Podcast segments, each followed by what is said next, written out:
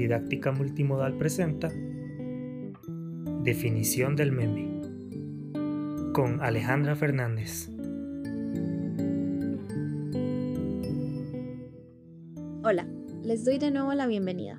En este episodio conoceremos de dónde viene el término meme, qué es y cuáles son sus características. Libro El gen egoísta de Richard Dawkins, un experto en biología evolutiva y comportamiento animal.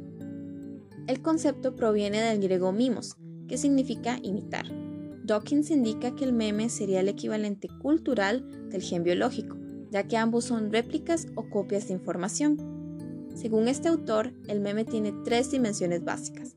Longevidad, capacidad del meme para perdurar o permanecer en el tiempo, fecundidad, capacidad del meme para ser reproducido o imitado, y fidelidad, grado de semejanza o parecido entre el meme y el objeto al que imita. En principio, meme se refiere a cualquier producto cultural que se reproduce o imita. No se reduce a imágenes y videos, sino que también puede incluir sonidos, aromas, texturas o conductas. Entonces, ¿qué es lo que caracteriza a los memes que conocemos? En primer lugar, estos circulan y se crean en línea, por esta razón es que algunos académicos los denominan memes de Internet y, en segundo lugar, incorporan elementos humorísticos.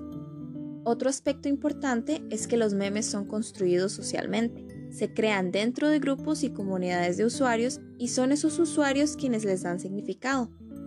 Es pertinente resaltar que las imágenes o videos que originan los memes adquieren el sentido que les dan los usuarios, independientemente de la intención de los autores originales.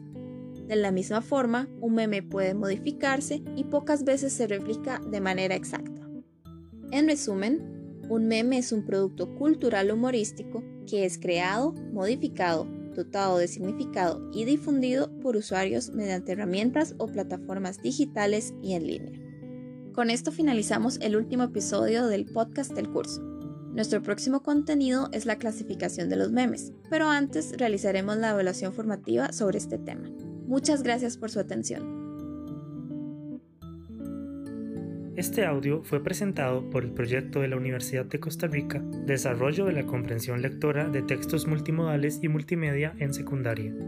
Muchas gracias por acompañarnos. Hasta la próxima.